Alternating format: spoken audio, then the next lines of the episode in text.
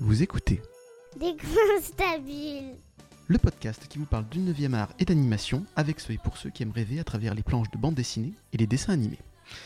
Pour la dernière émission de la saison, j'ai envie de vous parler un petit peu de mon enfance dans les années 80, et plus particulièrement d'une époque où les programmes à la télévision du dimanche soir étaient synonymes de spleen, de seum. Voyez plutôt.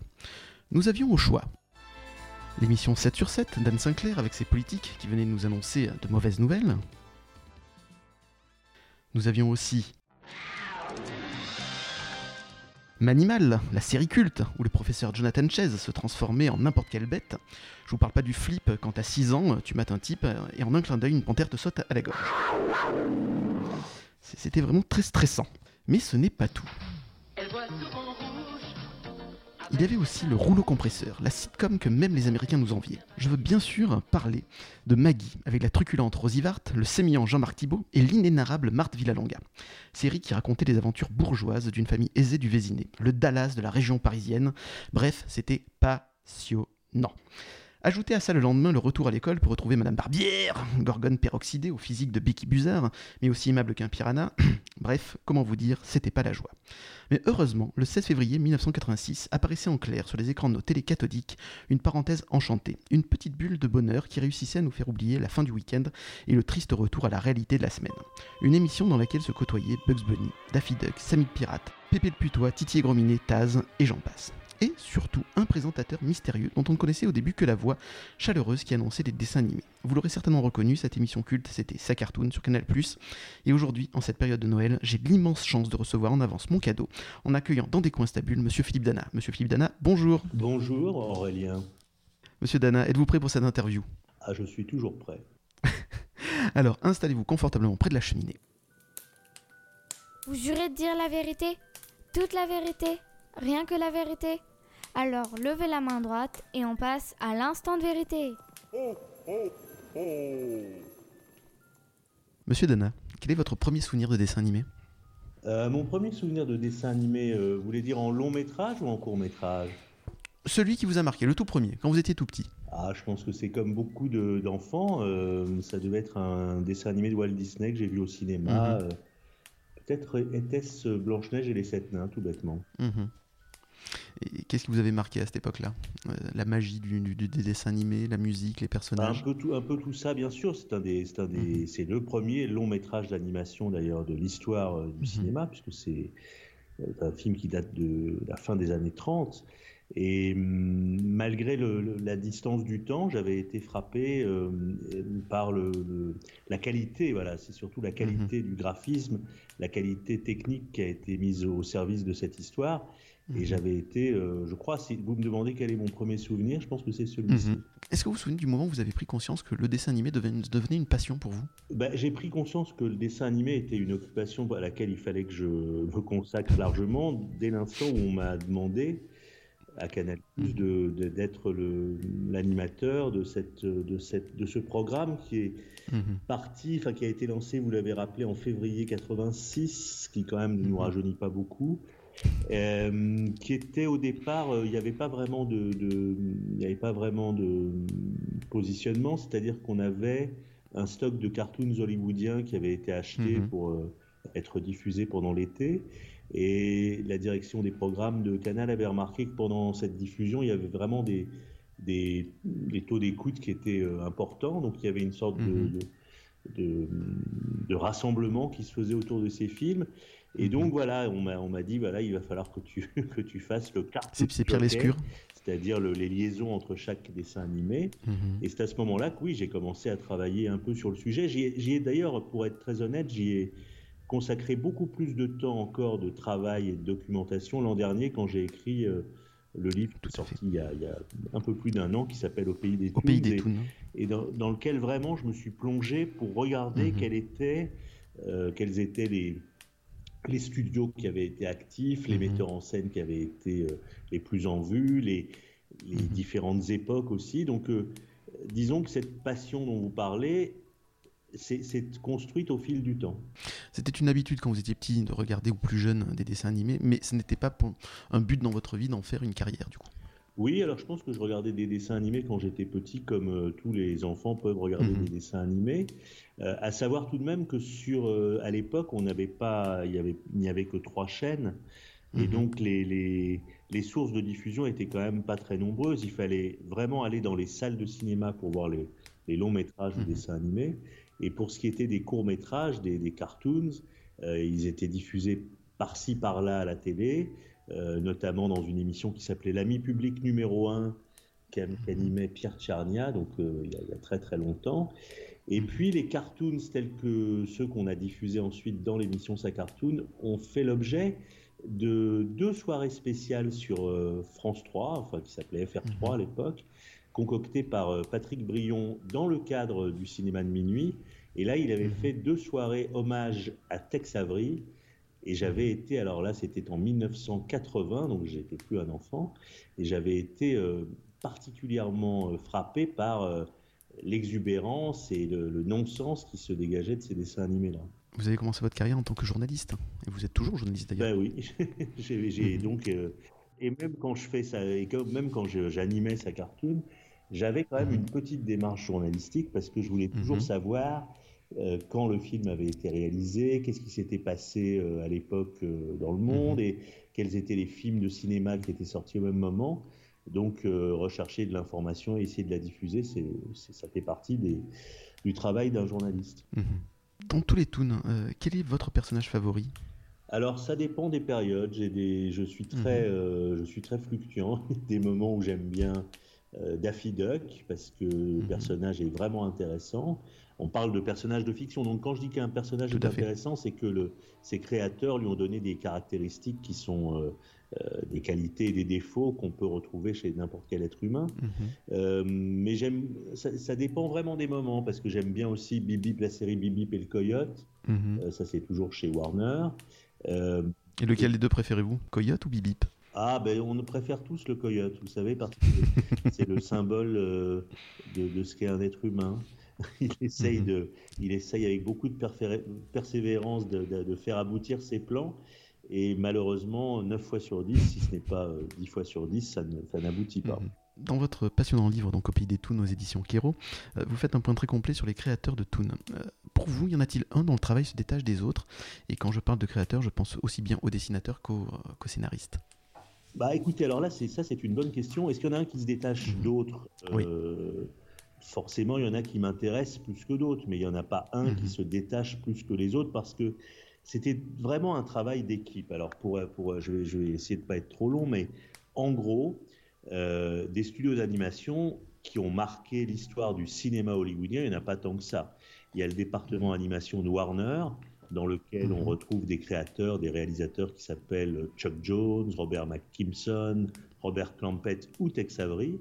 Il y a la Metro Goldwyn Mayer, dans lequel se distinguent deux équipes, une menée par euh, William Hanna et Joe Barbera, qui ont fait la série Tom et Jerry, et l'autre menée par le même Tex Avery, qui, comme dans, un, dans les clubs de foot, a été transféré, entre guillemets, Mhm. euh, de la Warner à la MGM au début des années 40. Et puis ensuite, il y a les studios Walt Disney qu'on ne peut pas euh, mettre de côté. Alors, il y a le département cartoons, les dessins animés les cours de Walt Disney euh, ont marqué vraiment l'époque qui va de 1927-28, la, la Steamboat Willie, le premier dessin animé de Disney, jusqu'aux années 40. Et puis ensuite, ce sont vraiment les longs métrages qui prennent le relais. Et puis, il y a un autre studio que, que, qui m'a beaucoup, beaucoup intéressé aussi, c'est le studio des frères Fleischer, Max et Dave Fleischer, le seul studio Mhm. euh, implanté à New York, dont les personnages emblématiques sont Popeye et surtout euh, Betty Boop. Qui sont deux, deux personnages très avant-gardistes, surtout pour euh, Betty Boop, qui était pour l'époque une femme libérée, sexualisée. Euh, C'était assez impressionnant pour l'époque. Euh, oui, alors. Qui était très puribonde, euh, alors, l'époque se divise en deux, en fait, parce que, comme vous le savez sans doute, le cinéma euh, américain a été régi à une période par le code Hayes, euh, du nom Mhm. d'un sénateur, le sénateur Hayes, qui avait donc euh, édicté un certain nombre de lois qui concernaient toutes sortes de- d'attitudes à l'écran pour les acteurs, hein, et, Mhm. et en l'occurrence, le code Hayes s'est appliqué au dessin animé. Et Betty Boop, qui au départ était un personnage assez sulfureux, parce que Mhm. lorsqu'elle débute, au début des années 30, Euh, le Code ACE s'applique à partir de 1934. Donc de 1930 à 1934, Betty Boop, on la voit euh, dans des films absolument incroyables où elle, euh, elle danse avec des musiciens de jazz, et les musiciens de jazz ne sont autres que Louis Armstrong ou Cap Calloway. Et puis à partir mhm. du code, de l'application du Code ACE, le personnage de Betty Boop se transforme. Elle est beaucoup moins sexy, elle devient une sorte de femme au foyer avec un petit chien. Euh, avec une posture très morale. Euh, le Codex, qui n'a pas fait que du bien au cinéma, mhm. a, symbolisé vraiment un moment de l'histoire d'Hollywood où le conservatisme était à son comble. Euh, dans les créateurs historiques, est-ce que vous avez eu la chance de rencontrer certains? Alors oui, effectivement, j'en ai rencontré deux, ce qui est déjà pas mal. j'ai mhm. rencontré, sans le rencontrer, Fritz Frieling, Fritz Frieling, mhm. c'était un, des réalisateurs du studio euh, Warner, euh, dont les personnages les plus emblématiques sont peut-être euh, Titi et Grominet, Sylvestre et, mhm. Titi. Donc Fritz Frieling, je l'ai aperçu au festival professionnel de Cannes qui s'appelle le MIPCOM. C'est un mhm. marché des programmes, c'était à la fin des années 80 et euh, ce vieux monsieur signait des autographes dans, le, dans, le, dans la salle à manger du Carlton. Euh, en revanche, j'ai eu la chance d'interviewer, cette fois-ci euh, professionnellement mhm. parlant, et, de passer du temps avec Chuck Jones. Alors Chuck Jones, c'est justement le, créateur de, de Bip et, du Coyote, mais mhm. c'est aussi le créateur d'autres personnages et c'est l'un des piliers vraiment du studio Warner où il a fait euh, pratiquement l'essentiel de sa carrière. Et lui, on l'a interviewé sur Canal Plus euh, dans une émission d'information qu'on avait à la mi-journée mhm. euh, en 1986 ou 7. D'après Spielberg, c'était aussi le réalisateur de, de, One Froggy Evening, qui est pour lui le Citizen, Kane du dessin de l'animation. Absolument. C'est un mhm. film génial, One Froggy Evening. Mhm. Alors, justement, il met pas en, il met pas en, vedette un personnage particulier, enfin une, une vedette des cartoons. Il n'y a pas Daffy Duck, il n'y a pas Bugs Bunny, etc. Et c'est l'histoire d'un gars qui trouve une grenouille euh, euh, sur, les, sur un chantier de construction. Mhm. Et cette grenouille a la caractéristique de pouvoir euh, danser et chanter. Et donc mhm. le, type qui, qui, trouve la grenouille et qui est très cupide décide de, d'en faire un show et il, se produit dans les théâtres, euh, dans les théâtres de vaudeville avec sa grenouille. Il commence à gagner énormément d'argent et puis un beau jour, la grenouille s'arrête de, chanter et le destin du, type qui l'a trouvé en est bouleversé. Et effectivement, mhm. Steven Spielberg, qui est un grand fan de, c'est un grand fan de cartoons, Steven Spielberg. Il a dit que mhm. ce film était le Citizen Kane de l'animation. C'est pas rien. Pas rien du tout. Surtout, exactement. Euh, est-ce que vous vous souvenez de la première question que vous avez posée à Chuck Jones? Comment allez-vous? Alors disons la première euh, question de passionné que vous avez pu lui poser. Je ne m'en alors pour être, il faut être quand même un petit peu franc et honnête. Non, mhm. je ne m'en souviens pas, mhm. mais j'ai dû, je pense, euh, poser une question certainement assez simple. D'autant plus que c'était en anglais, hein, ça je m'en souviens. Mhm. On avait un traducteur. Et donc, il fallait faire simple. Donc, euh, j'ai dû lui hmm. demander quelles étaient ses, quelles étaient ses créations. Hmm. Mais en même temps, je suis en train d'inventer car je ne m'en rappelle pas. Est-ce que vous n'avez pas été frustré de ne pas avoir trop de temps pour pouvoir discuter avec lui? Euh, non, je me souviens que ce que je raconte dans le bouquin, c'est qu'on était à l'époque installé Canal Plus euh, rue Olivier de Serre dans le 15e arrondissement mhm. et on partageait nos studios et nos bureaux d'ailleurs avec le ministère de la Jeunesse et des Sports donc c'était assez marrant parce que dans l'ascenseur, on pouvait croiser aussi bien des grands champions sportifs que le ministre des Sports, qui à l'époque était un ancien champion sportif, euh, euh, Roger mhm. Bambuc. Et puis on croisait euh, les invités de Michel Denisot, des, j'en sais rien, des Rita Mitsuko, Sacha Distel, Alain Delon, et donc Chuck Jones. Donc tout ce beau monde se retrouvait dans l'ascenseur. Ce qui s'est passé ensuite, c'est que au moment où on s'est quitté, au, au, moment où on se démaquillait, hein, euh, il m'a dessiné un, il m'a fait un dessin de Bugs Bunny que j'ai toujours d'ailleurs, sauf que le, il a fait ça au crayon. Et mhm. malheureusement, avec le temps, le, dessin s'est estompé. Donc on ne voit vraiment mhm. presque plus qu'une petite ébauche de, de, de, ce personnage de Bugs Bunny qui, qui est signé par Chuck Jones et que, que j'ai toujours. C'est un très beau souvenir du coup. Oui. Est-ce qu'il y a d'autres monstres sacrés donc, du dessin animé que vous auriez rêvé rencontrer et interviewer ben, Vous savez, euh, le, personnage le plus intéressant, sans doute parce que c'est le plus célèbre et le plus controversé, c'est mhm. Walt Disney. Mm, tout à fait, j'aurais adoré interviewer Walt Disney mhm. qui, euh, qui est mort euh, quand j'avais 7 ans, donc c'était compliqué. compliqué. Euh, l'autre personnage, enfin l'autre réalisateur qui, est mythique, c'est Tex Avery. Mhm.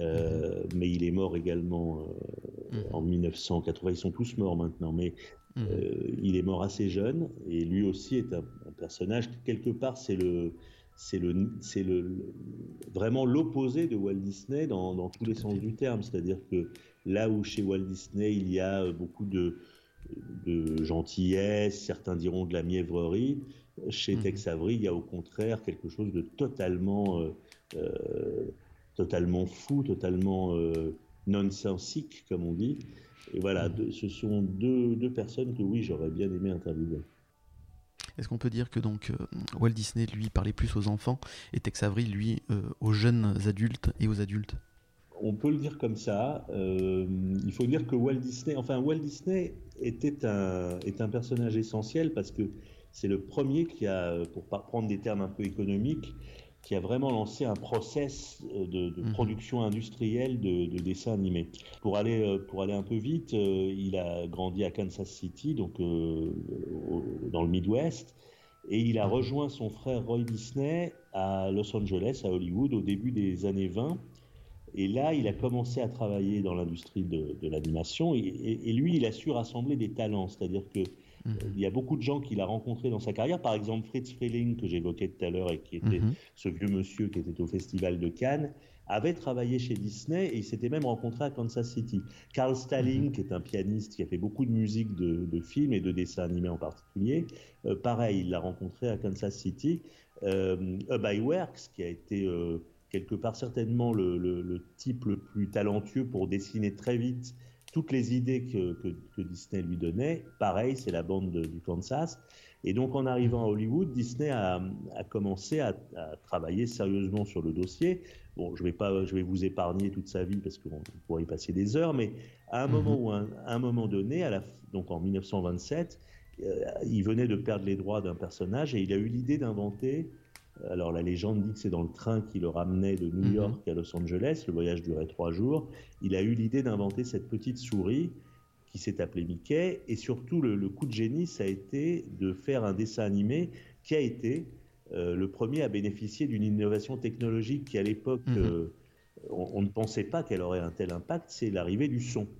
Et Steamboat Willie est donc le premier dessin animé sonorisé, en tout cas, même si on a mhm. d'ailleurs eu d'autres avant, mais en tout cas, celui qui a été remarqué et qui du coup a lancé le processus de fabrication, de production de ces cartoons euh, de façon euh, très forte. Et, donc ça a fait de, ces euh, Silly Symphonies, comme on appelait les, cartoons de Disney, les, dessins animés vedettes des années 30. D'ailleurs, Walt Disney était très ami avec Ford aussi. Cette industrialisation du dessin animé vient peut-être aussi de ça. Alors Henry Ford, oui, donc créateur des automobiles Ford, qui était d'ailleurs pas un mhm. type très sympathique, qui avait des, Walt Disney visiblement non plus à la lecture de votre livre. Ben non, parce que oui, enfin, euh, en dehors du fait que Walt Disney était assez ami avec Henry Ford, qui avait des sympathies mhm. nazies, il faut bien Tout à fait. Walt Disney a également été le seul metteur en scène hollywoodien à mhm. recevoir euh, dans ses studios la cinéaste allemande Leni Riefenstahl, qui était, qui était euh, et ça s'est fait au lendemain de la nuit de cristal, donc en 1938,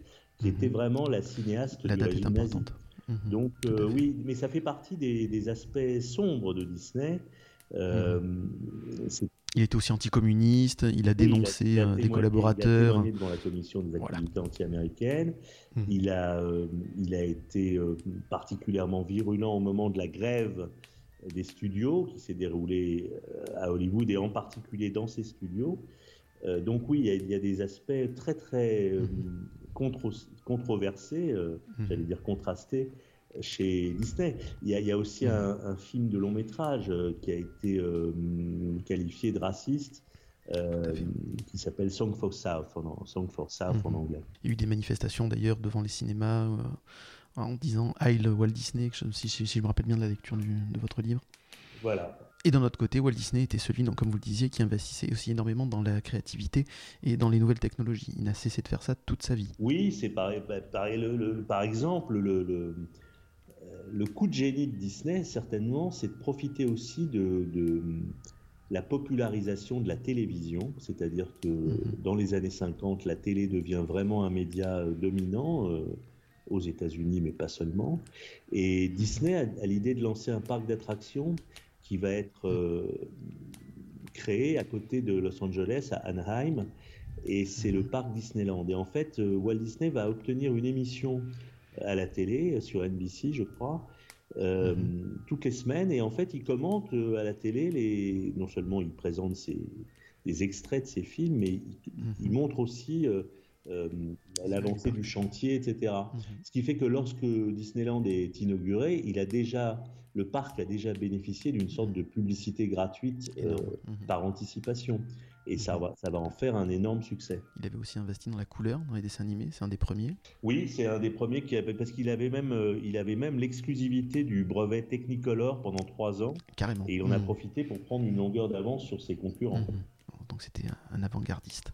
Euh, d'ailleurs, euh, est-ce que vous imagineriez un monde où ce ne serait pas Disney, la référence économique et culturelle mondiale, mais les créateurs de Thermic Terrace Un univers parallèle dans lequel donc Bugs Bunny supplanterait Mickey ah ben, vous l'imagineriez comment Là, pour le coup, c'est raté, parce que maintenant, si vous voulez, la, marque dominante de dessin animé, c'est Disney qui est devenu un empire industriel. Mhm. Enfin, il faut, on est parti d'une petite souris, je le disais tout à l'heure, et on, on est arrivé à, un véritable empire industriel dont le chiffre d'affaires, je ne voudrais pas vous donner trop de chiffres, mais en 2020, c'était autour de 70 milliards, 70 milliards de dollars le chiffre d'affaires de Walt Disney Company.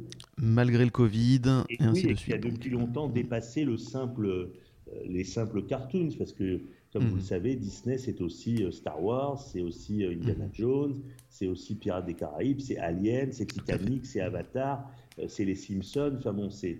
Mhm. C'est énormément de choses. Alors, pour parler de Termite Terrace, Termite Terrace, la terrasse aux termites, c'est là qu'était l'équipe de la Warner. Et donc mhm. l'équipe euh, iconoclaste avec Fritz Freeling, déjà cité, Chuck Jones, mhm. déjà cité, Robert Gibson, euh, Bob Clampett, euh, Tex Avery. Toute, cette, mhm. toute cette bande-là était dans cet endroit sur, le, sur le, terrain des studios Warner. Et on appelait Termite Terrasse parce que, comme, vous, comme on, peut, le deviner, les locaux étaient, étaient, infestés de termites. Les locaux étaient des locaux de briques et de broc euh, et qui étaient effectivement euh, largement fréquentés par les termites. Alors pourquoi mmh. cette équipe n'a pas euh, marqué plus que ça et, pris la dimension industrielle qu'a Disney? Parce que c'était pas l'idée de c'était pas l'idée des gens de chez Warner. Ils avaient pas pour eux c'était le petit département animation qui faisait bon an mal an la production de, de cartoons. Et il n'y avait pas ce que Disney avait lui en tête, c'est de bâtir un empire industriel. Et vous racontez aussi dans votre livre que le patron donc, de Terry de Warner en fait était intéressé que par les chiffres, ne savait même pas parfois quel personnage était dans son catalogue. Et euh, donc voilà, c'est pas non plus la même idée entre Walt Disney et Terry du coup. Oui, parce qu'il y avait beaucoup d'intermédiaires entre les dirigeants de la Warner, mmh. euh, les, les, fameux frères Warner, et, euh, et les, les, iconoclastes de Termite Terrace. D'abord, ils avaient un, premier intermédiaire au, début, qui est un type qui m'intéresse beaucoup, qui s'appelle Leon Schlesinger, qui est un producteur mhm. vraiment euh, qu'on voit même caricaturé dans certains films. un producteur dont les, les, artistes avec lesquels il travaillait disaient que bon, il était surtout intéressé pour aller jouer aux courses. Euh, et fréquenter les, terrains de, de course de chevaux. Et ensuite, mhm. ils ont été dirigés par un type que la, après le départ de Schlesinger, par un type que la Warner a imposé, mais qui était vraiment un technocrate, s'intéressait mhm. uniquement aux, chiffres. Donc voilà ce qu'on peut dire de, de, de Terrestre. Donc ça vous dirait pas d'écrire une histoire euh, en imaginant un monde avec une, un autre traitement donc des dessins animés et un autre, une autre importance culturelle avec les euh, personnages de la Warner plutôt qu'avec les personnages de Disney? Ah, ce, ce, serait quand même donner beaucoup d'importance à ces films d'animation que de penser qu'ils peuvent changer le monde. Euh, mhm. Donc les, Ou la façon de traiter aussi des dessins animés et de la culture pour les jeunes, qui se, ils se forment aussi avec les dessins oui, animés. Oui, mais je pense qu'ils correspondent à une époque. C'est-à-dire que les cartoons mmh. hollywoodiens, ceux qui m'ont intéressé, on peut les dater. On peut vraiment les mmh. dater dans l'histoire du cinéma, c'est-à-dire que en gros, euh, ça commence au milieu des années 20 et ça se finit au début des années 60, c'est-à-dire au moment où la télévision devient le, le, le, média le plus important et le moment où les studios se rendent bien compte qu'il est plus économique de produire pour la télévision, ça coûte moins cher, que de produire mmh. pour les salles de cinéma, sachant qu'en plus, pour les salles de cinéma, la rentabilité n'est plus au rendez-vous. Donc, mmh. quand je dis que ça correspond à une époque, ce sont des personnages qui correspondent à l'humeur du temps, c'est-à-dire l'humeur mmh. de cette période que je viens de définir. L'humeur d'aujourd'hui et les dessins animés d'aujourd'hui ils sont différents. Entre-temps, il y a beaucoup de choses qui se sont passées. C'est-à-dire que hmm. après, euh, euh, je dirais, après un moment où il n'y a vraiment eu pas grand-chose de très intéressant, on a vu hmm. arriver au début des années 80 les studios Pixar. Et effectivement, je pense qu'un film comme Toy Story, qui arrive hmm. donc au milieu des années 90, je connais plus la date exacte, 1995 je crois. Euh, quand Toy Story arrive, on peut se dire que oui, il y a quelque chose de très important qui est arrivé. Et on peut aussi dire que de, à l'autre bout du Pacifique, au Japon, un metteur en scène comme euh, Miyazaki et les studios Ghibli inventent une autre façon aussi de faire, d'ailleurs on l'a appelé le Walt Disney japonais. Donc je pense que mhm. chaque époque ben, génère ses créateurs et les créateurs mhm. prennent les, les outils qui sont à leur disposition mhm. pour faire les films. Je, pensais plutôt moi maintenant à l'industrie de Walt Disney qui cadre énormément ses personnages pour que ça plaise à tel public, à tel marché, ainsi de suite, ah pour faire de la rentabilité. Alors que Termite Race, eux, justement, auraient mis un grain de folie. Ils auraient mis plus la création en avant, et tant pis, ça plaît, ça plaît pas, mais au moins on a créé, on est allé au bout de notre idée. Oui, mais euh, Aurélien, je vous signale par exemple que l'an mhm. dernier, enfin au moment du premier confinement, il y a eu mhm. chez Warner l'idée de refaire des dessins animés avec mhm. euh, les personnages que nous connaissons, Bugs Bunny, euh, Daffy mhm. Duck, euh, Elmer, Sam le Pirate, and Co. Et d'ailleurs, à propos de Sam le Pirate, je crois qu'ils lui ont supprimé le pistolet, parce que comme on est dans une époque où il faut faire attention à tout, eh ben, le, ce qui faisait le sel des cartoons des années 50 ou des années 40, bah, ne fonctionne plus en 2021, 2020. Mmh. Comme Pépé le Putois aussi, hein, toute la... tous ces dessins animés ont été Pépé le Putois qui a été, je crois. Alors qu'est-ce qui lui est arrivé? Ils l'ont enlevé de, de, Space Jam, c'est ça? Mmh. Je pense que c'est ça, oui. Mmh. Donc considéré comme un agresseur sexuel et non pas comme une caricature hein, du, euh, du, séducteur français des années 40-50. Exactement. J'ai énormément appris en lisant Au Pays des Toons, et, une chose m'a particulièrement marqué. J'ai beaucoup appris en écrivant. Ah ouais. et merci de nous transmettre en tout cas tout, tout ça. C'est vraiment. Non, mais quand je dis, c'est pas de la flagornerie. Hein. Je me suis vraiment régalé. J'ai passé mon été dessus. J'ai surligné. C'est mon livre est, est claffi de notes, et je me suis vraiment régalé. Et j'ai appris une chose qui est particulièrement intéressante et moi qui me touche particulièrement aussi parce que j'adore les voix, c'est que la quasi-totalité des toons ont été euh, doublés par une seule et même personne. Est-ce que vous pouvez nous en parler? Oui, alors euh, la, quasi-totalité des toons euh, de chez Warner, mhm. car c'est studio Warner qui a embauché. Alors c'est pour moi c'est un génie. Mhm. C'était même mon pseudo quand j'étais la voix off de l'émission des nuls sur Canal+. On avait choisi ce nom comme pseudo parce que parce qu'on considérait vraiment que cet acteur est, génial. Il s'appelle Mel Blanc. D'ailleurs, vous partagez ce goût des toons aussi avec euh, Alain Chabat, si je ne me trompe pas. Ah, c'est Alain, Alain Chabat qui m'avait proposé de faire la voix off des mhm. nuls, et je crois que c'est Dominique et Alain, qui, en discutant avec moi, qui ont dit au générique, mhm. ce serait marrant de mettre, plutôt que Philippe Dana, euh, de mettre euh, Mel Blanc. Alors Mel mhm. Blanc, oui, c'est un... Je, vous invite d'ailleurs à, aller regarder sur Internet, parce qu'il y, a des, il y a des images où on le voit, on le voit par exemple interviewé dans le, dans, le show le plus célèbre des États-Unis à l'époque, qui s'appelle le David mhm. Letterman Show. Et Mel Blanc mhm. est vraiment un type très drôle, très marrant, il a beaucoup d'humour.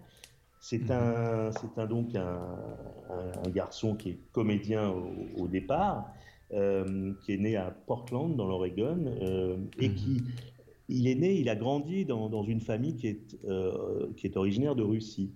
Et il a été fasciné parce qu'autour de lui, on parle le, yiddish, mais dans cette mhm. petite ville de Portland, il y a aussi euh, euh, des immigrés mexicains, allemands, euh, japonais. Et donc, il, adore euh, écouter tous les timbres de voix de tous ces gens et, et, les reproduire. Et donc, il va très vite devenir acteur. Il va mmh. euh, fréquenter les théâtres de vaudeville parce qu'à l'époque, le grand divertissement, c'est d'aller au, spectacle de vaudeville aux États-Unis. Le vaudeville, c'est mmh. pas comme on l'imagine en France. les, les, théâtres de vaudeville dans le début du siècle, du XXe siècle aux États-Unis, ce sont des endroits où viennent se produire aussi bien des, des gens qui font du lancer de l'assaut que des magiciens comme Houdini, que des gens comme Ce sont des grands cabarets. Le, le, créateur de Little Nemo qui fait des choke talks, c'est-à-dire des conversations à la craie. Il décide en même temps qu'il raconte, mhm. et c'est d'ailleurs lui qui va, euh, en 1914-15, faire le premier euh, dessin animé qui s'appelle Gertie de dinosaure présenté dans une salle. Bref, là ça nous entraînerait trop loin, c'est la préhistoire. Mais bref, quand Mel Blanc arrive, c'est un acteur de musical et il va euh, chercher du travail à Hollywood et il va se pointer chez dans les studios Warner et on, va souvent le mettre à la porte. Mais un beau jour, il obtient de faire la voix du petit cochon Porky Pig euh, c'est un dessin animé qui a été réalisé par euh, Tex Avery, justement, qui s'appelle Picador Porky. Et Léon Schlesinger euh, dit à le producteur, hein, dont j'ai parlé tout à l'heure, dit à Mel Blanc, voilà, tu vas faire un essai en, en, imitant le petit cochon Porky. Et c'est parti.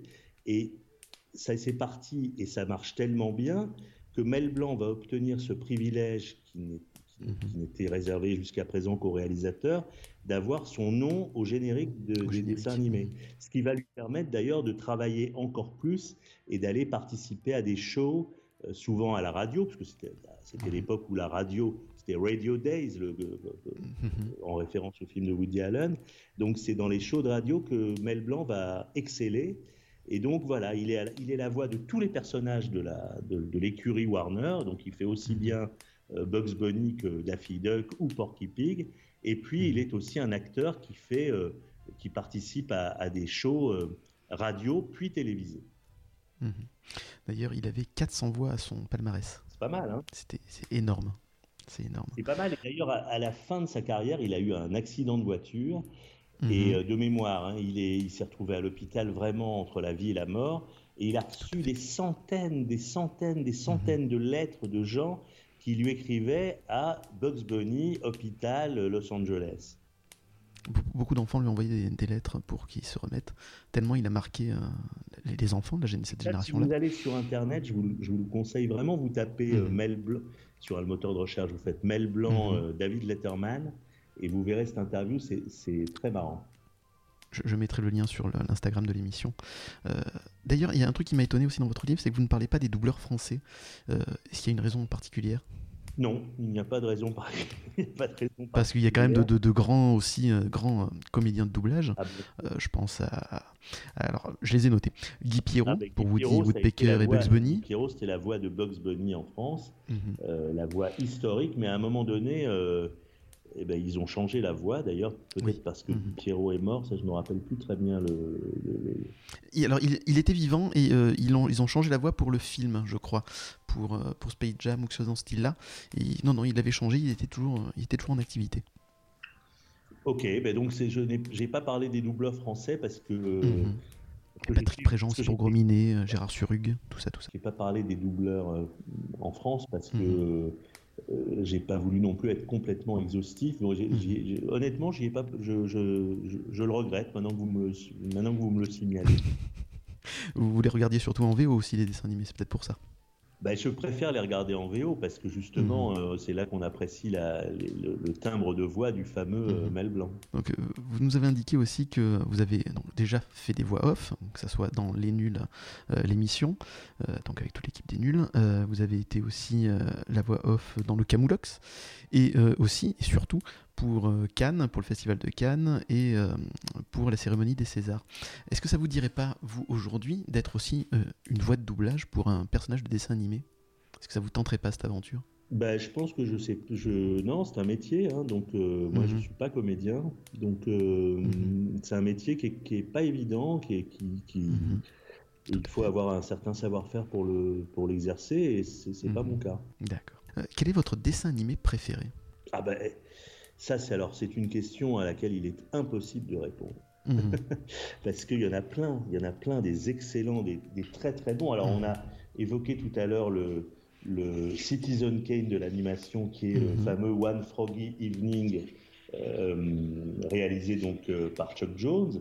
Mais euh, mhm. très honnêtement, il y en a, il y en a, il y en a beaucoup. Alors il faudrait presque faire studio par studio, ce que je pourrais d'ailleurs essayer de, faire, vous dire dans, dans, dans tel studio c'est celui-là qui est le plus intéressant, dans mhm. tel autre c'est celui-là, mais c'est très compliqué. Euh, Red Hot mhm. Riding Hood de, de, Tex Avery avec le, la, la, la, girl et le loup qui est complètement euh, euh, alors, hyper sexualisé ce dessin animé, hein, visiblement. Non, mais, ou Blitzwolf, toujours chez, chez MGM avec Tex Avery, ça c'est vachement bien. Ensuite, il y en mhm. a, il y en a énormément. Les, la série des, des Bibi Belcoyote, tous les premiers sont mhm. fantastiques. Euh, il y a des très bons euh, Tom et Jerry. Comme je, euh, mhm. je pense, il y en a un qui est très joli, par exemple, sur le plan graphique. Mhm. C'est Mouse in Manhattan avec Jerry qui se retrouve la souris perdue dans les rues de Manhattan, qui est formidablement euh, magnifié par le, graphisme. Bon voilà, donc des dessins animés, euh, les, meilleurs dessins animés, il y en a plein. Mhm. Vous avez, pas, vous avez plein de dessins animés préférés. Euh, est-ce que vous continuez à regarder aujourd'hui? Ben, J'en ai regardé beaucoup pour écrire le livre, donc j'en ai revu énormément. Mhm. Il faut, il faut d'ailleurs dire à vos auditeurs que la plupart sont disponibles sur le net, c'est-à-dire que vous tapez le titre mhm. d'un cartoon, il apparaît, il apparaît Tout à fait. immédiatement, la plupart du temps en VO, ce qui est pas mal. Euh, et surtout, ce sont des dessins animés très courts, c'est 7 minutes grand max, donc c'est, on peut en voir plusieurs et se régaler. C'est 7 minutes grand max. Donc je, je, Et après, pour ce qui est des films qui sortent euh, aujourd'hui, euh, mhm. ben, j'essaye de les voir au cinéma, mais je ne me souviens pas être allé voir un film d'animation depuis longtemps quand même. Mhm. Donc il n'y en a pas un dernièrement qui vous a marqué, du coup? Non, dernièrement j'ai vu Dune, mais enfin c'était il y a déjà, déjà il y a 2-3 mois. Mhm. ça, ça m'a marqué parce que c'était quand même sacrément bien fait. Mhm. Euh, est-ce que dans des épisodes spéciaux de Noël, vu que cette émission est un spécial Noël, est-ce qu'il y a eu un dessin animé spécial Noël qui vous a marqué ah ben nous on a surtout fait un truc, euh, on a fait un spécial Noël qui était quand même bien délirant avec mhm. euh, Michel Azanavicius. Mhm. On a fait Ça détourne qui a été diffusé à Noël, je sais plus quand, dans les années 90. Euh, et c'est une émission, enfin c'est un, c'est un, c'est un sac cartoon un peu déjanté mhm. dans lequel je donne la réplique à Marlon Brando, je crois. Et je suis chargé d'aller, par Yves Montand, d'aller euh, de chercher des idées d'émissions pour les jeunes. C'est un film mhm. complètement délirant qui est dans la lignée d'un autre qu'ils ont fait. Euh, c'est la même équipe, hein, c'est Michel Azanavicius. Oui. C'est le grand détournement. C'est le grand détournement. Le mhm. grand détournement, c'est l'épisode numéro 3 de la série. Ça détourne, c'est mhm. l'épisode 2. Et l'épisode 1, que je vous recommande, même s'il a peut-être vieilli un mhm. peu, s'appelle Derek contre Superman. Oui. C'est pareil, c'est un truc de détournement où l'inspecteur Derrick veut reformer euh, la 5 qui venait d'être supprimée, la chaîne 5. enfin, ça nous ramène à des temps très très anciens. Oui, oui, mais la culture c'est important. Et quelle époque? Euh, y a-t-il une maison de production aujourd'hui qui serait l'héritière euh, de la Warner et de Terminator Race selon vous? Ben, Je vous ai dit à un moment, je pense que Pixar a été, euh, mhm. Pixar dans ses grandes années a été, euh, a été un peu dans cet esprit-là. Après, il y a mhm. plein de, il y a plein de studios d'animation, notamment en France. Hein. En France, on a une, mhm. il y a une tradition, une, une école française d'animation qui est, qui est parmi les meilleures du monde, grâce à des écoles qui sont installées à Valenciennes, à Valence, à Angoulême. Donc euh, il y a cette, euh, cette il y a énormément de studios qui font des programmes courts d'animation, mais je suis pas assez, je suis pas assez pointu et pas hmm. assez à, la page entre guillemets pour euh, pour vous donner des exemples très précis là maintenant. Vous, avez même poussé la, recherche à ce niveau-là pour faire une, une, formation au Gobelin Oui. Si j'ai bien lu. Absolument. C'était Qu'est-ce que vous en avez retiré du coup? Ben, au Gobelin, non, j'ai pas fait, j'ai pas fait la, partie euh, graphique. Mhm. Euh, j'avais fait une formation de, pour, pour comprendre les, les bases de, de, la caméra, pour savoir mm -hmm. se servir d'une caméra. Mais je n'avais pas en fait l'intention de faire beaucoup plus que de filmer mhm. plutôt des personnages réels que des personnages d'animation. Mhm. Est-ce qu'il y a des réalisateurs donc aujourd'hui dans le cinéma qui se sont inspirés de, des cartoons de cette époque et qui voilà est-ce que vous avez en tête quelques-uns de ces réalisateurs? Bah, je pense qu'il y, a certainement des. Bon, par exemple, Quentin Tarantino, quand même, c'est pas mal. Voilà un bon exemple. Quentin Tarantino est définitivement fan de cartoons. Vraiment. Mm. C'est-à-dire que quand, euh, quand il a été remis un Oscar d'honneur, euh, alors je sais plus si c'était Chuck Jones ou je l'ai fait dans, je l'ai noté dans le livre, mais enfin, en tout cas, mm. Tarantino était là et il était super enthousiaste. Ensuite, il a programmé des cartoons de Chuck Jones, justement, dans, dans un cinéma de Los Angeles dont il est propriétaire. Donc, je mhm. pense que la façon dont le côté iconoclaste des cartoons se, retrouve chez lui. L'acteur mhm. Jim Carrey aussi est un, mhm. un, acteur qui a été inspiré par, le, par, le, par les, les cartoons. Et certainement beaucoup d'autres. Il faut qu'on s'amuse à les chercher, en fait. Mhm. Vous vous indiquiez aussi Matt Groening pour les Simpsons, qui s'en inspire énormément. Matt Groening, pareil. D'ailleurs, il a préfacé, Matt Groening a, préfacé le livre de mémoire de Chuck. Il y a eu deux préfaceurs pour le livre de mhm. mémoire de Chuck Jones. C'est justement Spielberg et euh, Steven Spielberg et Matt Groening. Qui était très attaché à cette époque-là et à ces personnages.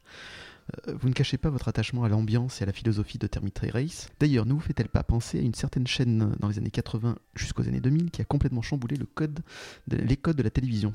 Quels sont les points communs que vous avez pu euh, retrouver entre cette grande époque de Canal et Terminator Race alors, j'ai trouvé des points communs entre euh, Terminator Race et, Canal+, en tout cas le Canal+, que moi j'ai connu à, ses mhm. débuts.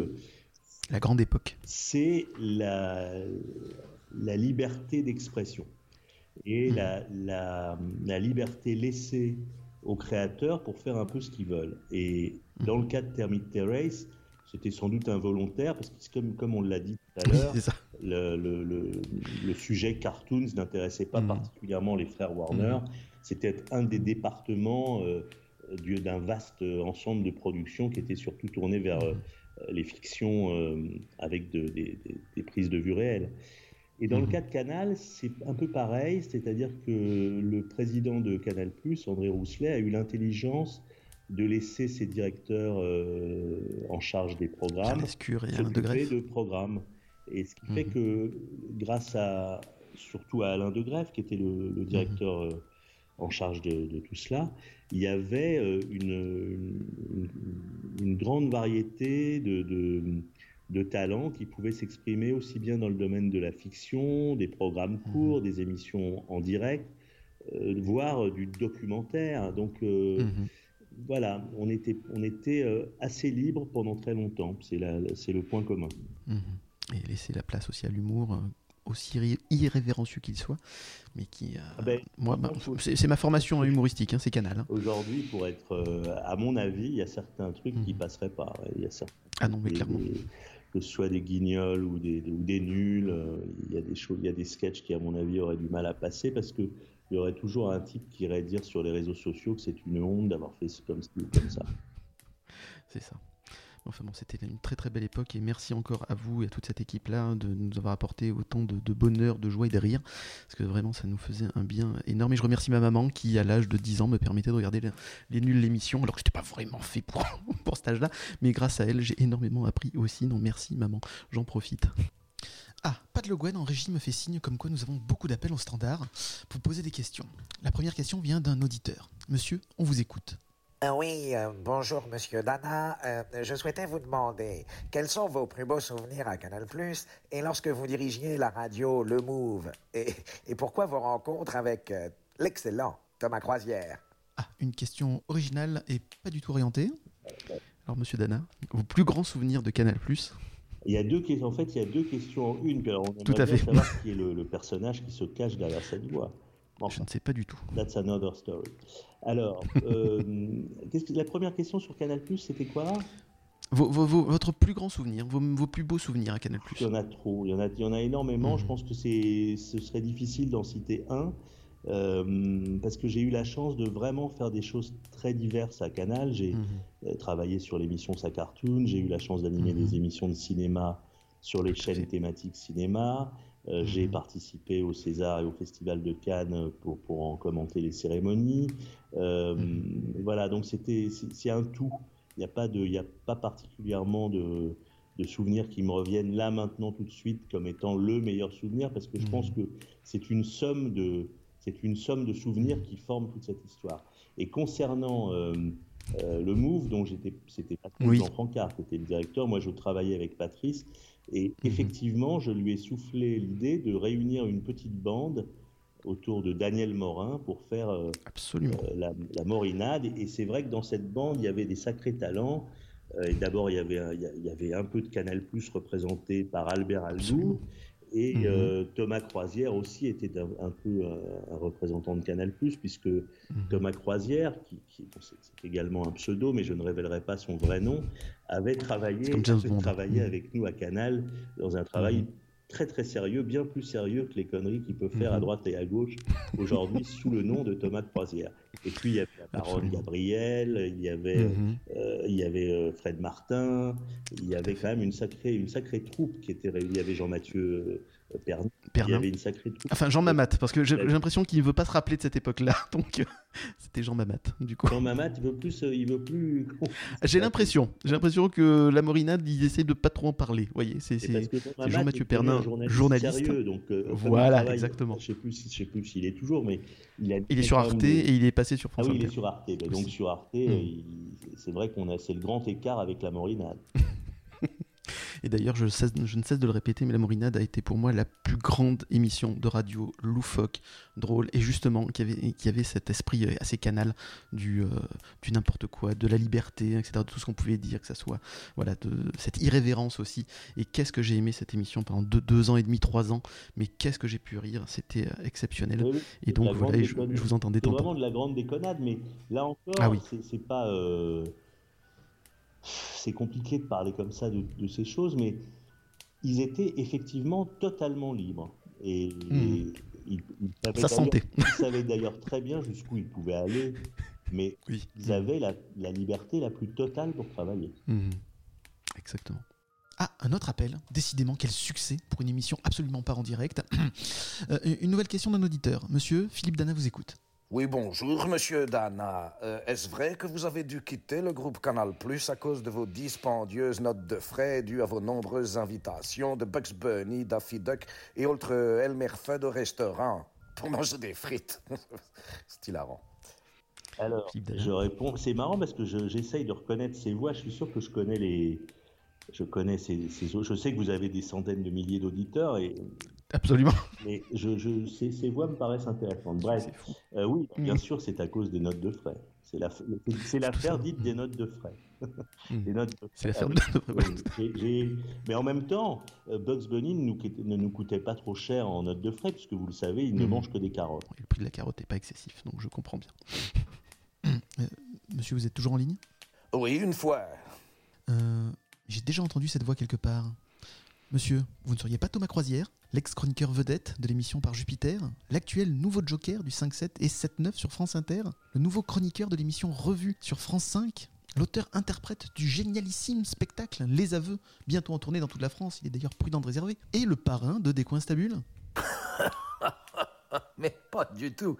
Je ne suis pas du tout Thomas Croisière. Je suis Fantomas. bon, je J'en fais peut-être un peu trop. Tu, m'as reconnu. Mm. Ouais. Pourtant, je pensais avoir maquillé ma voix à la perfection. Eh bien, encore merci Thomas Croisière pour vos questions à Philippe Dana. D'ailleurs, j'en ai plein d'autres. Hein. Oui, mais on n'a plus vraiment de temps là.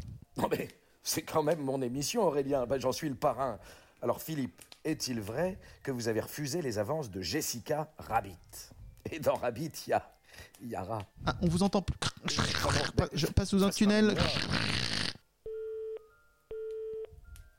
Désolé Philippe. Alors, où en étions-nous?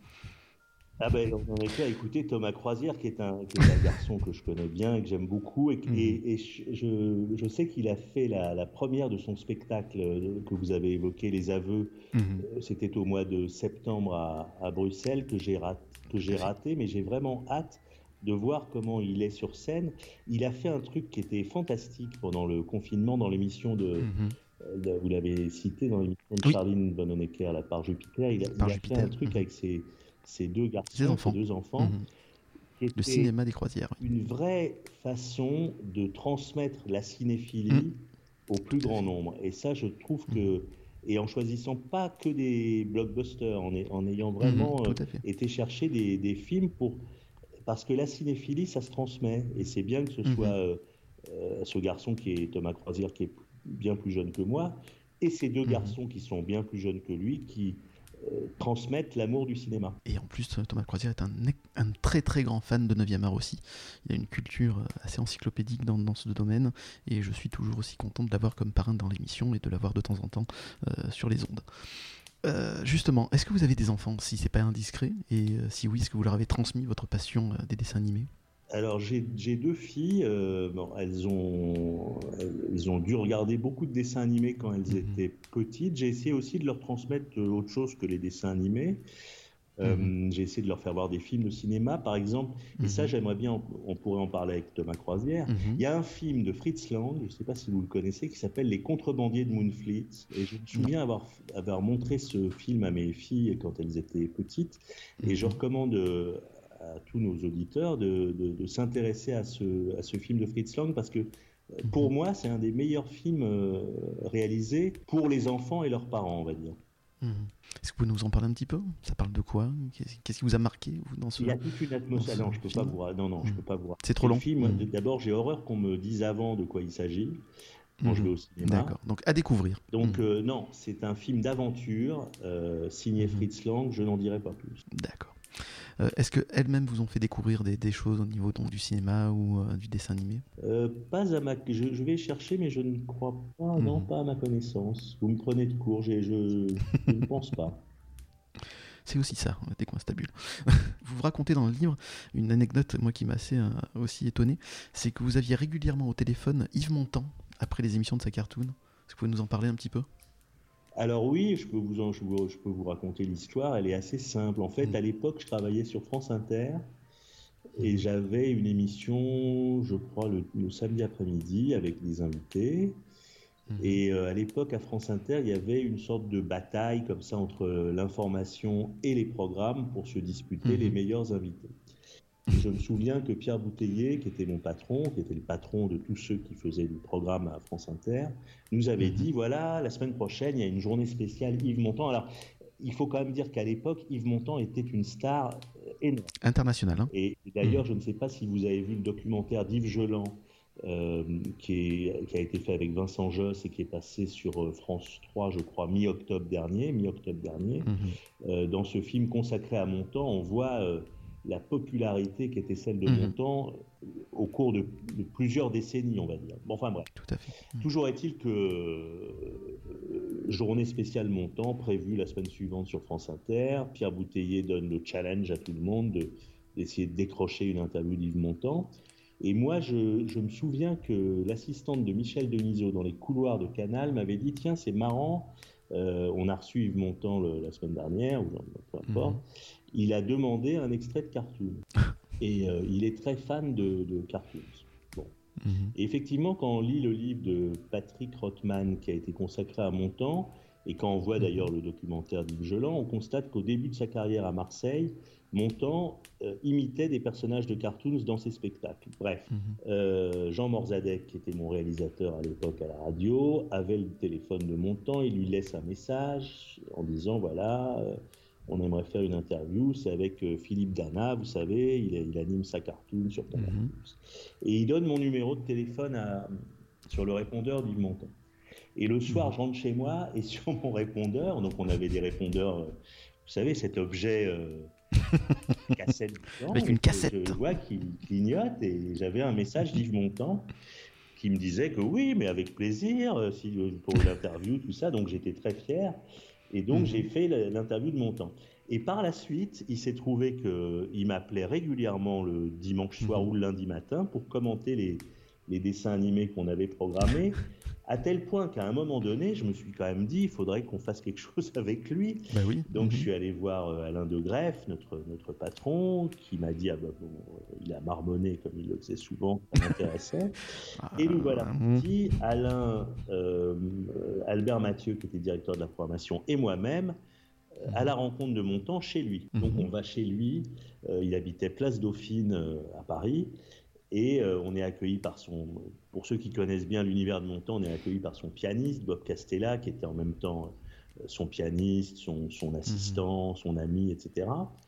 Et on discute avec Montand qui, qui dit ouais, ouais, que ça l'intéresserait peut-être de faire un truc avec nous, une émission spéciale Noël. Justement, vous parliez de Noël Mhm. tout à l'heure, ça m'était sorti de la tête, mais on avait quand même ce projet de faire un- une émission où il aurait dialogué avec les personnages comme dans Roger Rabbit au fond. Mhm. Et voilà, voilà, on continue à discuter. euh, et puis il me rappelle euh, donc euh, régulièrement jusqu'à me réinviter chez lui, mais cette fois-ci dans sa propriété de Normandie à Auteuil. Et là, on y est allé avec mon copain Michel Lecourt qui dirigeait le, le- la- le bureau de la Warner à Paris. Et on s'est retrouvé à, à déjeuner en tête à tête avec Montand, euh, sa femme. Et, et après, euh, il nous a, on a pris le café dans son salon. Il s'est mis à chanter a cappella devant moi les feuilles mortes. Donc j'étais quand même un peu impressionné.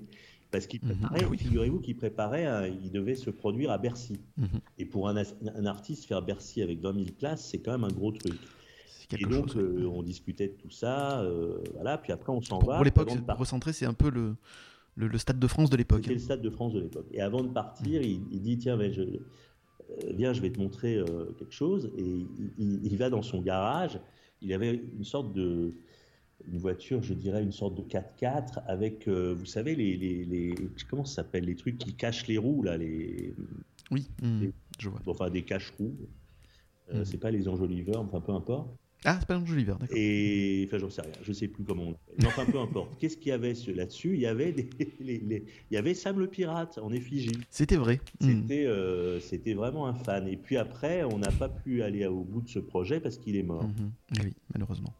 C'est un grand regret du coup. Ouais, c'est un grand regret. Puis vraiment, quand j'ai revu, je- franchement, quand j'ai vu cet excellent film de Yves Geland et Vincent Josque euh, sur mon temps, euh, il, faut le, il faut le voir parce que franchement, on se rend compte que c'était un artiste euh, vraiment pluridisciplinaire, capable de chanter, Complet. de danser, de jouer À l'américaine. Mhm. En plus, avec un, avec un point de vue politique, Enfin, le film raconte très Oui. bien comment euh, il a glissé euh, de- de- du Parti communiste dont il était très proche à, à- à- à s'éloigner au moment Mhm. et de la Tchécoslovaquie. Donc, Tout à fait. donc voilà. Si j'étais un héros de bande dessinée Et si j'avais un super pouvoir? C'est le moment de passer au portrait animé. Philippe Dana, si vous étiez un personnage de dessin animé ou de BD, lequel seriez-vous? Je m'attendais pas à la question.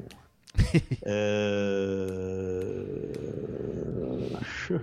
Alors, je pense que je serais quand même. euh, Je vais me prendre un bon rôle. euh, Mhm. Je serais Bugs Bunny. Ah, vous le méritez? Mhm. Pourquoi particulièrement? Bah, parce que c'est quand même le c'est quand même le boss quoi. Il est c'est le boss des cartoons. Il est il est espiègle et malin. Il triomphe toujours de ses ennemis. Il est parfois il est il est parfois un peu méchant aussi. Euh, non je l'aime Mhm. bien Bunny. Je pourrais être oui je- si je devais m'incarner allons va pour Bunny. En plus il a une très bonne alimentation très saine. Donc, euh, je serais aux carottes toute la journée ce qui est pas mal. Le premier végétarien d'ailleurs. voilà Dans quel univers de dessin animé ou de BD aimeriez-vous vivre? Oh. Moi, il y a une BD que j'adore. Enfin, des Mhm. auteurs de bande dessinée, j'en aime beaucoup. Hein, et j'ai- j'étais même, euh, j'ai même été chroniqueur. C'est pas pareil que les dessins animés, les BD. hein.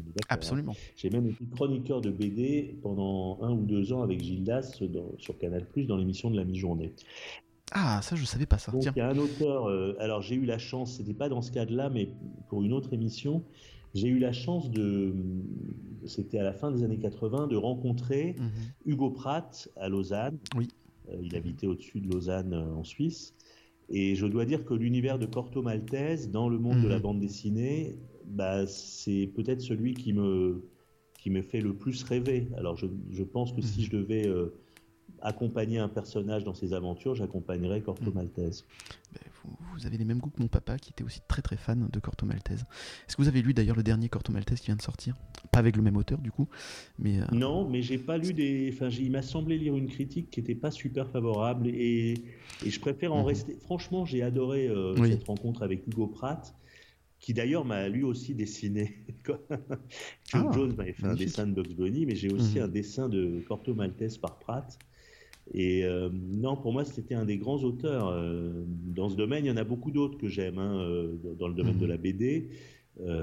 J'aime beaucoup Enki Bilal, mais dans un genre très différent. mhm. Et puis dans les classiques, j'adore Tintin, Mhm. j'adore Astérix, j'adore Black et Mortimer. et aujourd'hui, il y en a quelques-unes qui vous marquent ou du là, ma fille, ma fille Jeanne m'a offert Riyad Satouf, à Mhm. plus futur. Donc ça, c'est plutôt des romans graphiques. Euh, mais ça- les romans graphiques, c'est c'est pas mal, hein, c'est intéressant, je trouve, parce Mhm. que c'est une façon de faire évoluer le. C'est de raconter une histoire en, en dessin, Mhm. et c'est des BD euh, qui sont plus branchés dans, dans l'actualité. Euh, Mhm. Il y en a une autre que j'aime bien, mais pour ça, il faut que je me déplace avec mon ordi- au moment où je vous parle avec mon ordinateur, parce que je veux être sur le titre. La dernière que j'ai lue, c'est Mathieu Mhm. Sapin, et il a, il a été cinq ans dans les pattes de Gérard Depardieu. Ça s'appelle Gérard, Oh. cinq années dans les pattes de Mhm. Depardieu. C'est chez Dargaud, et ça, je me Mhm. suis régalé.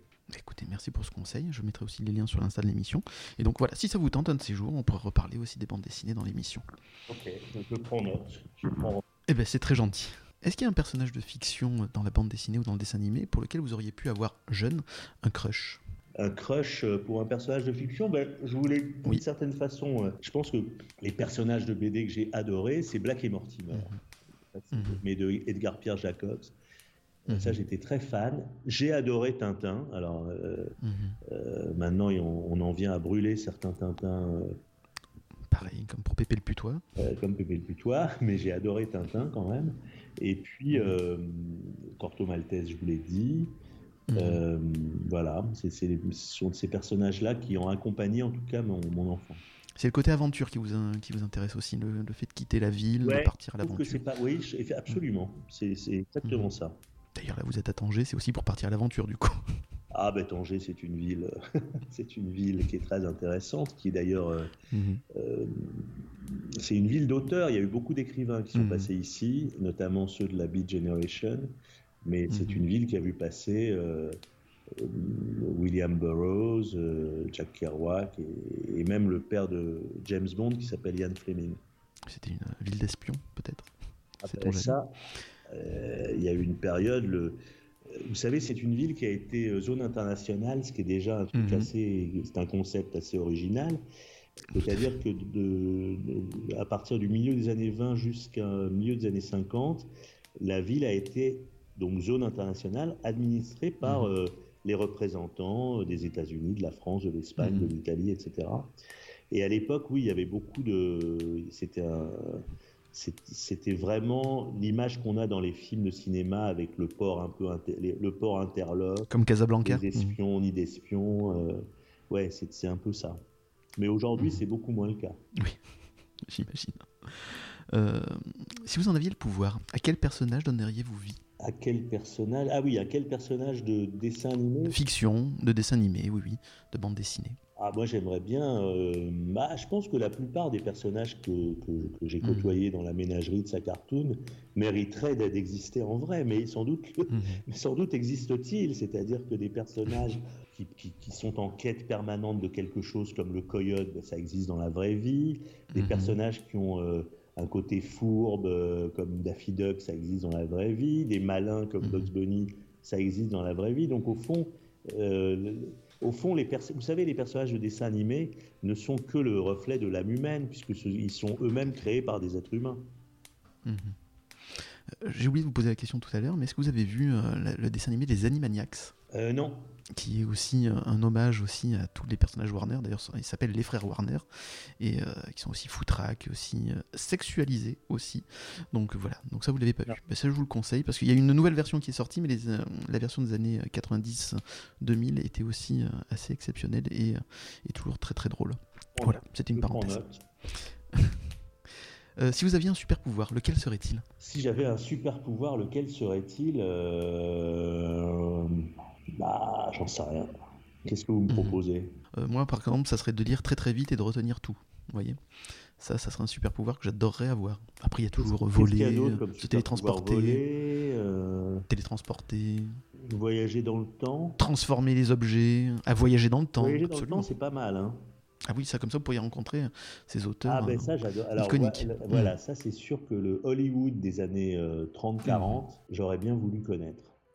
Que ce soit les acteurs, les actrices, Ouais, les scénaristes, absolument. tout ça, toute cette époque-là. ouais, tout ce- c'est toute cette période-là euh, et puis l'ambiance quoi. le- le- Mhm. Ouais, ça, ça, ça mériterait. Oui, alors sans doute le super pouvoir de voyager dans le passé. Mhm. Si vous aviez un ennemi juré, lequel serait-il? Un ennemi Toujours juré. dans le monde de la fiction. J'ai pas d'ennemis, hein, je crois pas. Enfin, souvent on, on- on ignore que des- qu'on a des ennemis. Ça pourrait être le coyote, ça pourrait être Sam le pirate, Non, ça non, le- l'ennemi de... juré, le- l'ennemi juré de tous, c'est par exemple le, le- le méchant absolu, c'est Ulrich dans Black et Mortimer, Mhm. justement. Mhm. Ça serait celui-là. Ah ouais. Le, le- le- le méchant maléfique et hyper intelligent, c'est ça? C'est Ulrich, voilà, qui, qui est Mhm. l'adversaire de, de Black et Mortimer. Après, des méchants, dans la, des méchants dans la BD, il y en a plein. hein. Quelle onomatopée de BD ou de dessin animé seriez-vous? Euh, quelle onomatopée serais-je? Mhm. Oh my god, je n'en ai aucune idée. Sapristi saucisse, mais c'est Ah oui. Sapristi saucisse. Et si vous étiez un juron du capitaine Haddock, lequel serait-il? Bashi Bouzouk. Pour la partie conseil de l'émission, je reçois Antoine, sociétaire de l'excellent podcast Parlons Péloche, avec sa cultissime chronique Pilule bleue, pilule rouge. Mais il est aussi connu dans le monde de la night sous le nom de DJ Valisman, avec son remix international Help Jeu de mots. D'ailleurs, quelques extraits maintenant. Ah oui, je m'enjaille depuis quelque temps euh, sur cette musique. Mais on reviendra là-dessus tout à l'heure. Alors Antoine, euh, déjà merci de participer à Des Coins Stables pour le, le conseil lecture. C'est un plaisir. Et euh, donc, de quelle œuvre vas-tu nous parler? Eh ben, je, je vais vous parler d'Amer Béton ou Tekken Concrete en, dans sa version originale. Euh, donc c'est, je, je parlais de la version animée, donc film, sorti en Mhm. 2006, qui a été réalisé du coup par Michael Arias et Hiroaki Ando. Donc c'est les gens qui sont derrière Animatrix, qui était sorti en 2003. Et c'est basé sur Mhm. l'œuvre de, de Taiyo euh, Matsumoto, euh, qui était un manga des années 90. Donc euh, c'est une œuvre assez particulière. Donc euh, ça raconte l'histoire de deux orphelins, euh, noir et blanc, Kulo et, et Shiro, qui, qui vivent donc dans une ville, Treasureton, où eh ben, en fait ils essaient de la défendre. C'est un peu leur ville, ça les a vus grandir. Ils ont tout connu là-bas et même s'ils vivent sous les ponts, ils font tout pour essayer de la protéger, en tout cas de, de faire en sorte que les, ru- que les rues soient sûres, malgré les malfrats, euh, les autres guerres de gangs possibles et ainsi de suite. Et du coup, ils vont, euh, ils, sont, euh, ils sont inséparables tous les deux. Et ils sont vraiment opposés. C'est-à-dire qu'on va avoir euh, Noir qui est très, euh, très pessimiste, très cynique, parce qu'il connaît euh, la vie, les hommes, euh, l'humanité, il, en est un peu désabusé. Et de l'autre côté, on a Blanc qui est euh, la candeur incarnée, l'optimisme fou. euh, et, euh, c'est d'une poséi- poésie folle. Et en fait, ils vont finir par de- devoir se battre, euh, enfin plutôt, euh, ils vont être confrontés à une nouvelle épreuve, c'est-à-dire que un nouveau groupe, on va dire, de mafieux arrive pour euh, créer un immense parc d'attractions et euh, raser techniquement la moitié de la ville de Treasureton. Et donc voilà, on va être projeté là-dedans, dans, cette petite histoire. Alors au- au-delà de ce synopsis qui nous envoie une histoire, moi c'est ce que j'appelle un, un film, un film à métaphore. C'est-à-dire que Mhm. quand on le regarde, euh, en fait on se pose des questions tout le temps. on comprend qu'il y a un message derrière, mais on prend ce qu'on veut en prendre en fait. Moi c'est un Mhm. film que j'ai vu quand j'avais 20 ans à peu près, et euh, il m'a beaucoup marqué parce que sur le moment, bah, j'en trouvais des messages sur, sur l'humanité, sur même notre comportement en société, les uns avec les autres, dans cette propre dualité qu'on peut avoir nous-mêmes entre nous, puisque, euh, puisque voilà, noir et blanc, voilà, tout s'équilibre d'une certaine manière. Et tout est sous-tendu. Et là, je l'ai revu, euh, du coup, euh, la semaine dernière. Et je me dis, oui, c'est vraiment celui-là que je faut que je conseille. Parce que j'ai vu totalement autre chose. Et j'en suis encore bouleversé. et, mais, pas, mais parce que voilà, parce que j'ai vécu, j'ai eu d'autres étapes dans ma vie, j'ai Mhm. connu d'autres choses. J'ai grandi, j'ai des nouvelles perspectives, des nouveaux référentiels. Et, et ça m'apporte de nouvelles réponses. Et je trouve que c'est c'est le genre de film, donc parfois, qui peuvent être un, peu rébarbatifs pour des gens. Euh, parce que parce que on doit réfléchir. mais, en vrai, en vrai, c'est chouette parce que ça nous fait réfléchir que sur que sur nous-mêmes au final et notre rapport au monde. Et je trouve ça très très cool.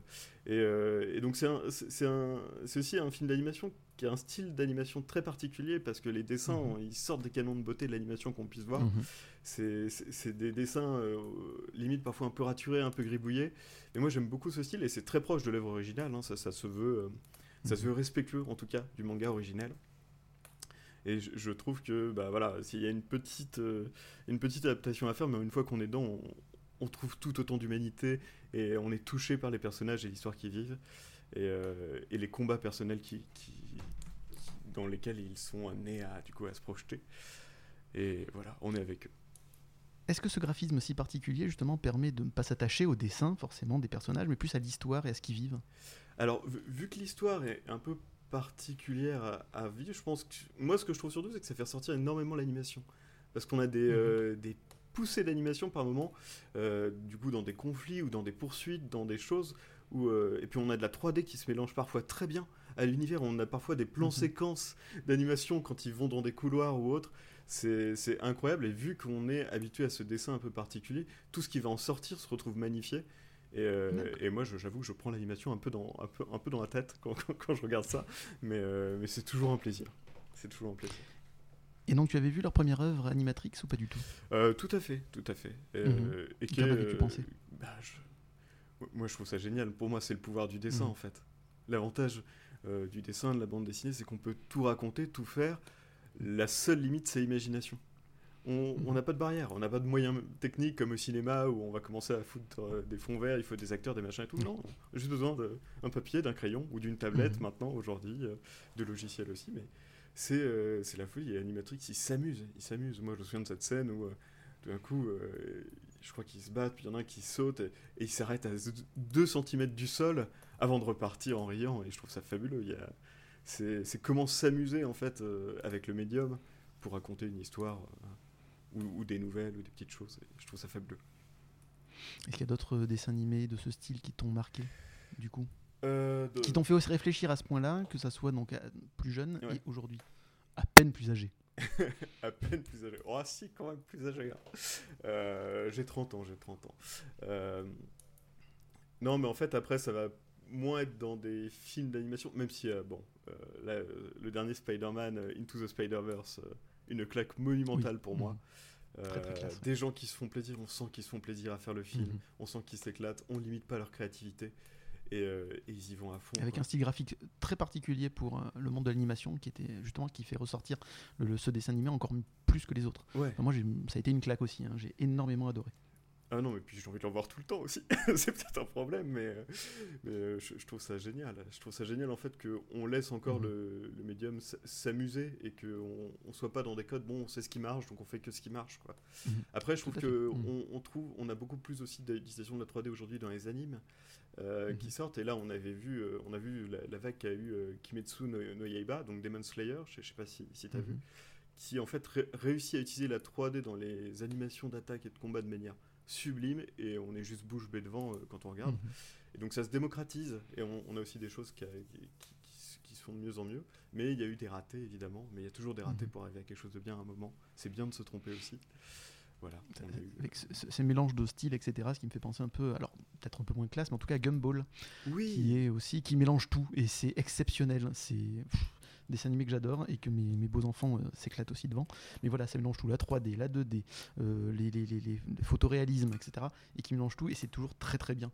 Donc voilà, ça m'a fait un peu penser à ça aussi. Ouais, c'est Gumball, j'adore. J'adore, je trouve ça. Déjà, bah, j'adore ce qu'il y a une double lecture. Je sais qu'on peut mhm. s'amuser, euh, enfant et adulte, mais quel plaisir de regarder du Gumball. Mhm. Moi, je sais que j'ai passé des dimanches à me mater 2-3 épisodes juste pour me mettre bien. Et puis c'est très très drôle. C'est très très drôle. Moi, ce que j'aime, c'est de voir que je, je, vois un dessin animé, mais mes beaux enfants ne voient pas le même. Ça, c'est drôle.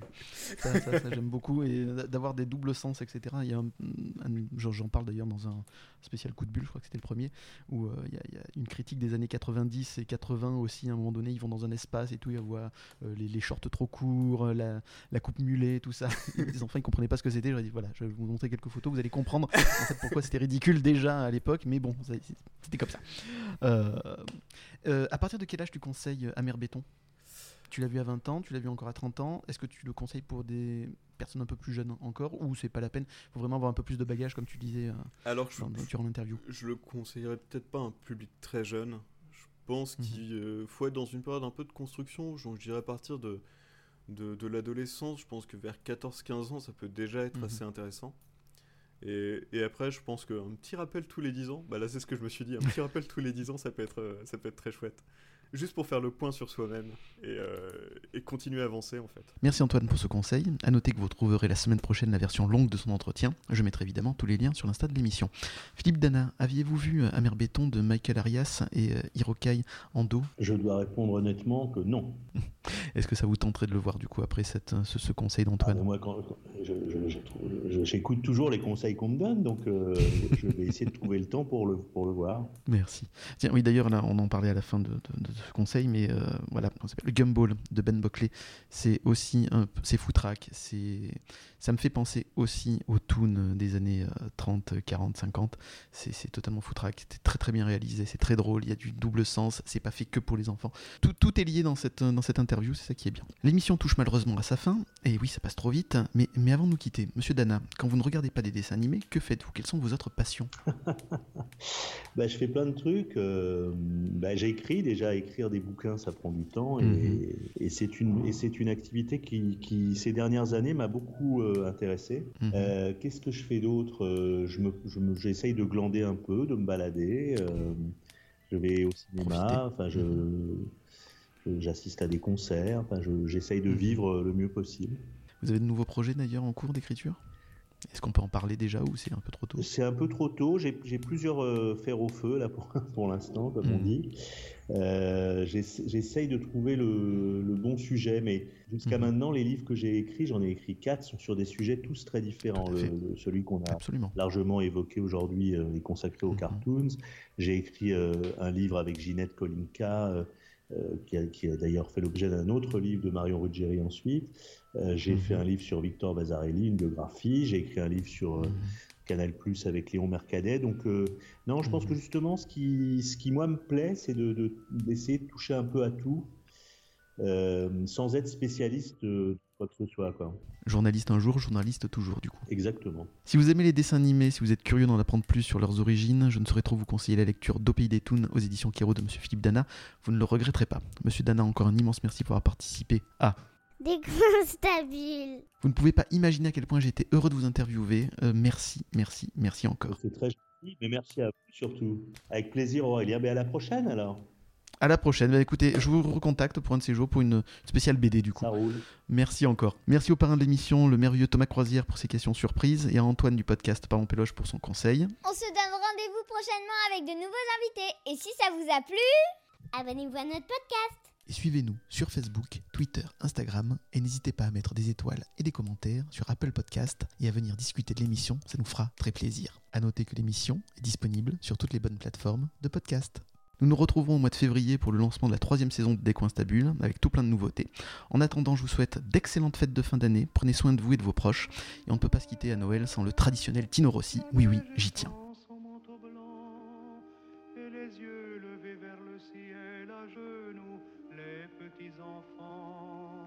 Avant de fermer les paupières, font une dernière prière.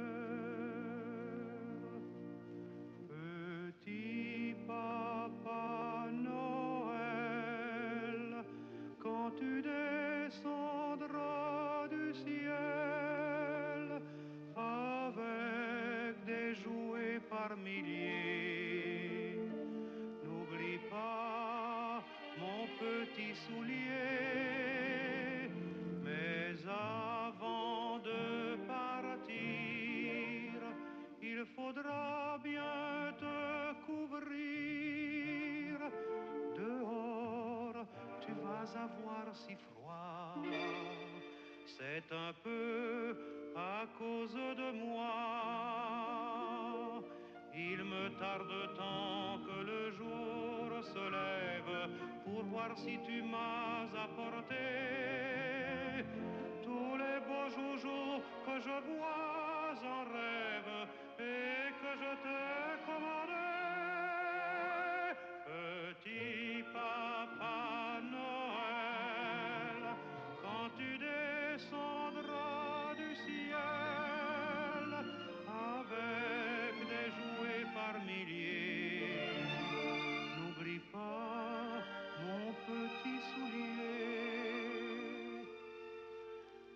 marchand de sable est passé, les enfants vont faire dodo et tu vas pouvoir commencer avec ta hotte sur le dos.